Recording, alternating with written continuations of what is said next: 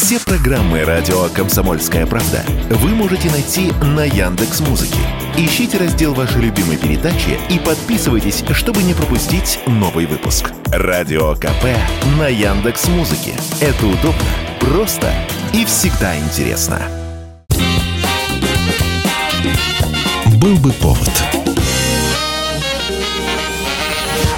Здравствуйте, я Михаил Антонов, и эта программа «Был бы повод» 17 февраля на календаре. И рассказ о событиях, которые происходили в этот день, но в разные годы, ждет вас в сегодняшней передаче. 1919 год, 17 февраля, Одесса, в которой пока еще стоят белые части, в трауре. Сообщается, что в 25 лет от тяжелой формы испанки умирает звезда немого русского кино Вера Холодная. По версии импресарио актрисы, болезнь настигла ее внезапно. По дороге в гостиницу «Бристоль» актриса упала в снег с перевернувшихся саней и простудилась. Родившаяся в Полтаве Вера Левченко, достигнув совершеннолетия, уезжает из провинции в Москву и, зная о своей внешности, довольно симпатичной, она ежедневно прогуливается по Кузнецкому мосту. О том, что она мечтает стать актрисой, сама Вера никому не рассказывает. По одной из версий в кино ее привел Вертинский, который как раз и познакомился с Верой прямо на улице. По другой она завела знакомство с представителем дома Ханжонкова, в одном из заведений московских. Но, как бы то ни было, уже в 1916 году Вера Холодная снимается в группе статистов в фильме «Анна Каренина». Она запомнится, с ней заключат контракт, и, несмотря на тяжелое военное время, Вера, которая берет для себя звучный псевдоним «Холодная», снимается без перерыва. И вот революция. И, как ни странно, новая власть ее не трогает, наоборот, призывает сниматься еще больше.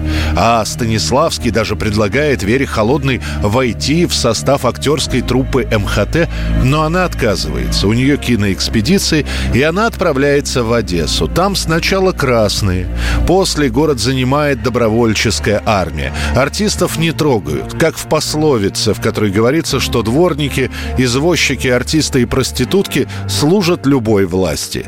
Имею я право ванну после работы дома принять. В гостинице неделю нет горячей воды, и я никому об этом не говорю ни слова, никто не об этом не знает. Ночью холодно, сплю с мамой и с девочками в одной постели. Я не могу так больше жить. Я хочу жить нормально, по-человечески. Я завтра же уезжаю в Париж. Да и сама Вера Холодная политикой интересуется мало. Она живет своими ролями, а трудности с продовольствием или с деньгами она воспринимает как временные. И вот зима 1918 года в Одессе свирепствует грипп, и Вера Холодная заболевает. Она сгорит от болезни буквально за три дня, и все эти три дня у дома матери, где лежит умирающая актриса, стоят толпы. Когда Вера Холодная умрет, чтобы не провоцировать толпу, тело на отпевание унесут ночью. И это породит массу слухов. Кто-то скажет, что Вера инициировала свою смерть. Другие будут утверждать, что ее отравили таким сильным ядом, что хоронили холодную в закрытом гробу и тайно, чтобы больше никто не пострадал. Кто-то будет заявлять, что ее расстреляли красные, кто-то будет говорить, что она погибла от штыков белых. Могила ее затеряется. И для потомков останутся лишь несколько метров сохранившейся черно-белой пленки. 1947 год, 17 февраля. На Советский Союз начинает вещание первый вражеский, как его назовут впоследствии, радиоголос. Начинает работу радиостанция «Голос Америки» на русском языке. Слушайте, слушайте, говорит Нью-Йорк.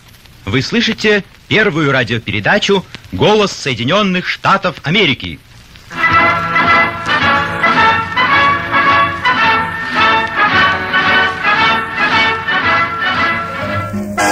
Сама радиостанция «Голос Америки» существует уже пять лет. Открывшаяся в самый разгар войны, станция выбирает для себя слоган в противовес геббельсовской пропаганде.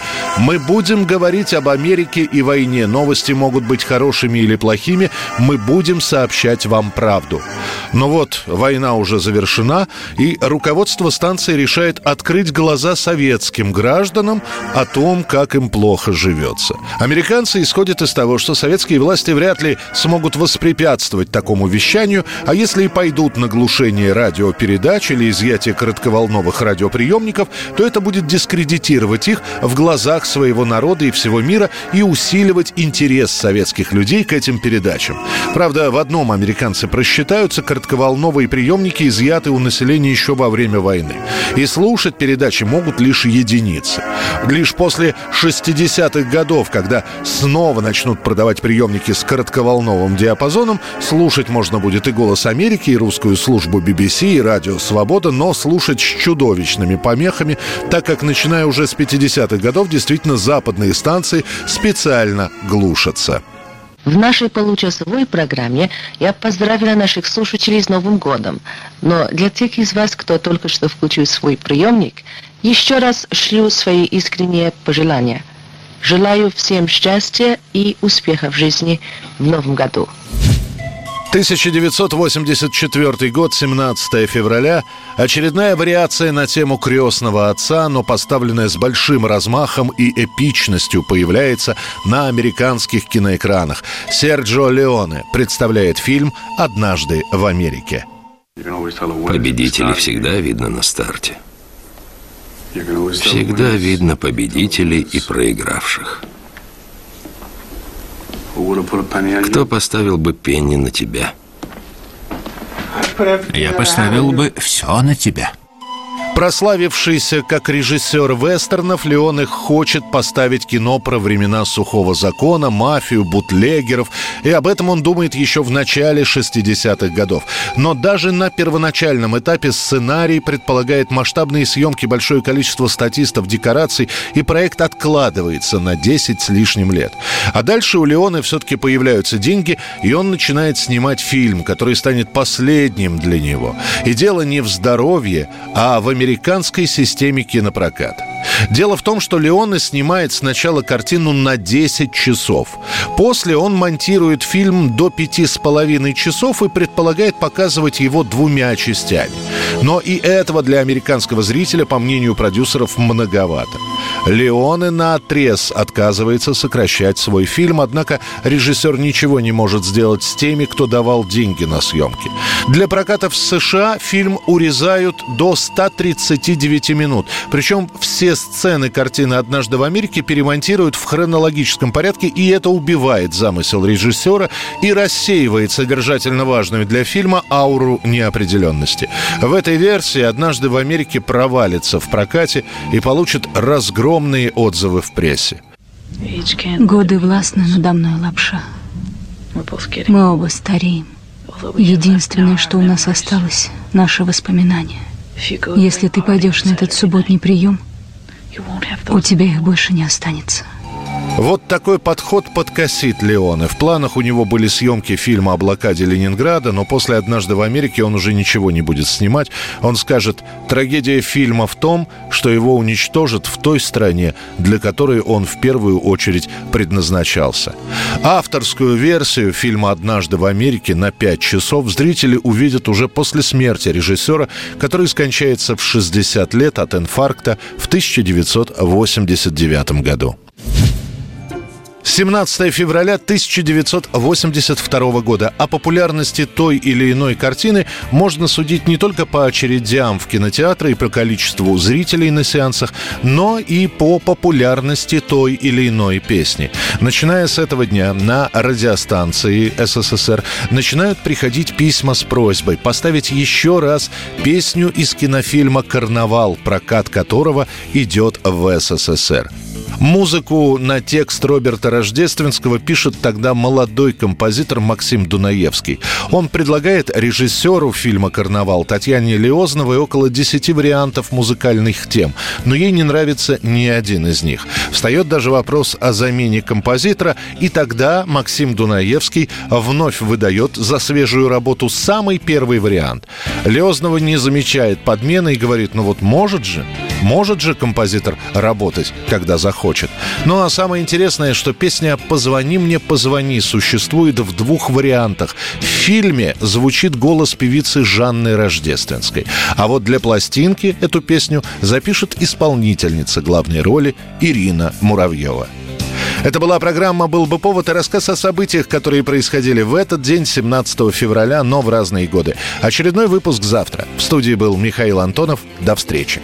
Позвони мне, позвони. Позвони мне ради Бога. Через время протяни. Голос тихий и глубокий. Звезды тают над Москвой. Может, я забыла гордость? Слышать голос, как хочу я слышать голос. Долгожданный голос твой. Позвони мне, позвони.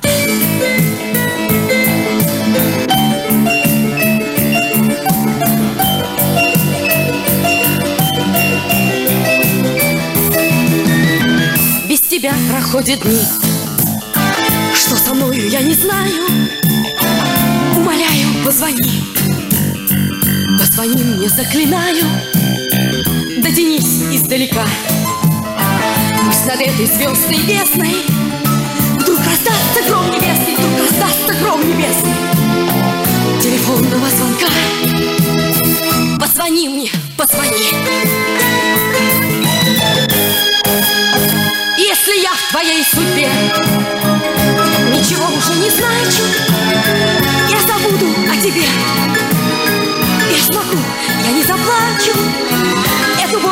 перетерпя Я дышать не перестану. Все равно счастливый стану Все равно счастливый стану. Даже если без тебя